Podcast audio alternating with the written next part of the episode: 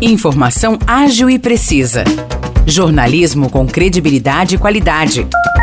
92 News. 92 News. O podcast do Jornal da 92.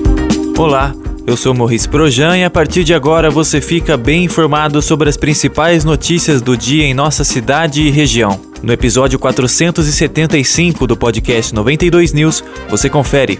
A Câmara Municipal aprovou em segunda votação, na última segunda-feira, um projeto de lei que pretende melhorar o sinal das redes de telefonia móvel em São João da Boa Vista. Todos os edis votaram a favor e a proposta segue agora para a sanção da prefeita Maria Terezinha de Jesus Pedrosa. Apresentado pelo vereador Rui Nova Onda, o projeto altera as regras para a instalação de torres de telecomunicação. A principal mudança é em relação ao local onde as torres podem ser colocadas. Havia uma lei em vigor na cidade que determinava que a torre ficasse distante de imóveis e outras construções, e essa distância teria que ser igual ou maior que a altura da torre. Agora essa exigência deixa de existir, conforme explicou Rui Nova Onda. Porque lá atrás se imaginava que a torre caía tombava. E na verdade não, não tomba, né? existe uma base.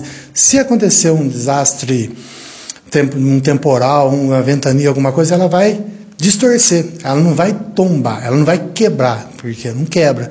Mas lá atrás tinha esse, esse, esse conceito que quebraria. Não, agora não. Agora com, com o referente projeto de lei, ele vai poder ser mais amplo e com isso trazer mais investimento a nossa cidade.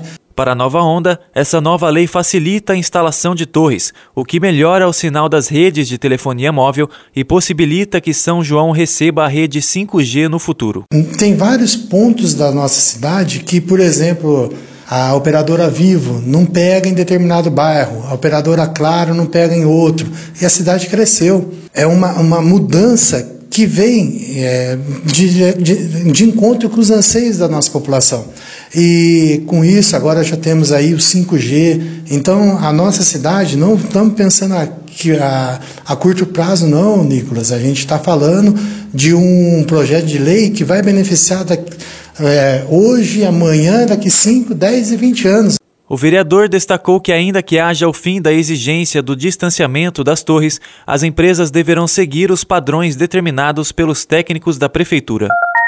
O decreto número 2799 de 2019, que regulamenta a restrição de tráfego de caminhões e cargas no município de Águas da Prata, voltou a vigorar após decisão da Justiça. Com isso, caminhões com mais de 5 toneladas ficam proibidos de circular pelo município aos sábados, domingos e feriados, das 6 horas da manhã até as 8 horas da noite. O decreto estava com vigência temporariamente suspensa por conta de decisão judicial e voltou a vigorar no dia dia 16 de junho. A informação foi publicada na última segunda-feira pela Prefeitura de Águas da Prata. O documento foi elaborado e publicado pela administração municipal anterior, em julho de 2019. À época, a prefeitura entendeu que era necessário estabelecer a regra devido aos sérios danos que a poluição emitida pelos veículos pesados causa à saúde e ao meio ambiente. A administração municipal também argumentou que o decreto buscava trazer mais segurança aos pedestres e turistas, melhorar a fluidez do trânsito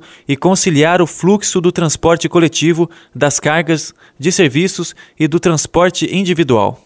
Quem desobedecer o decreto será multado. Vale destacar que ficam de fora da restrição as cargas destinadas a entregas no perímetro urbano, veículos urbanos de carga, de transporte de passageiros, tratores, guinchos, além daqueles considerados essenciais ou de utilidade pública, desde que haja comprovação. Em julho de 2019, a Renovias, concessionária que administra o trecho de rodovia que passa por Águas da Prata, entrou com uma liminar para suspender o decreto, que foi aceita pela Justiça de São João da Boa Vista. A regra ficou suspensa até este ano e agora, com a nova decisão da Justiça, volta a vigorar. Em nota, a Renovias afirmou que o decreto municipal proíbe o tráfego apenas na Avenida Washington Luiz e não no trecho administrado pela Renovias, na rodovia SP 342. A concessionária disse que está buscando, junto ao município de Águas da Prata e à Agência de Transporte do Estado de São Paulo, a Artesp, uma solução para que os usuários não sejam impactados.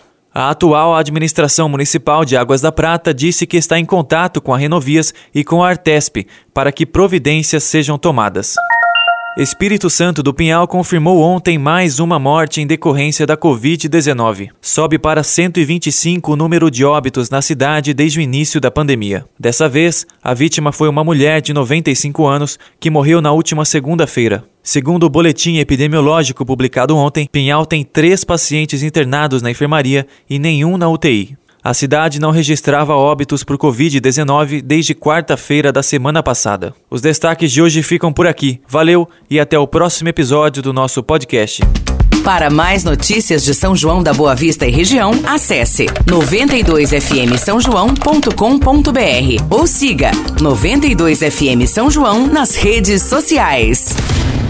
92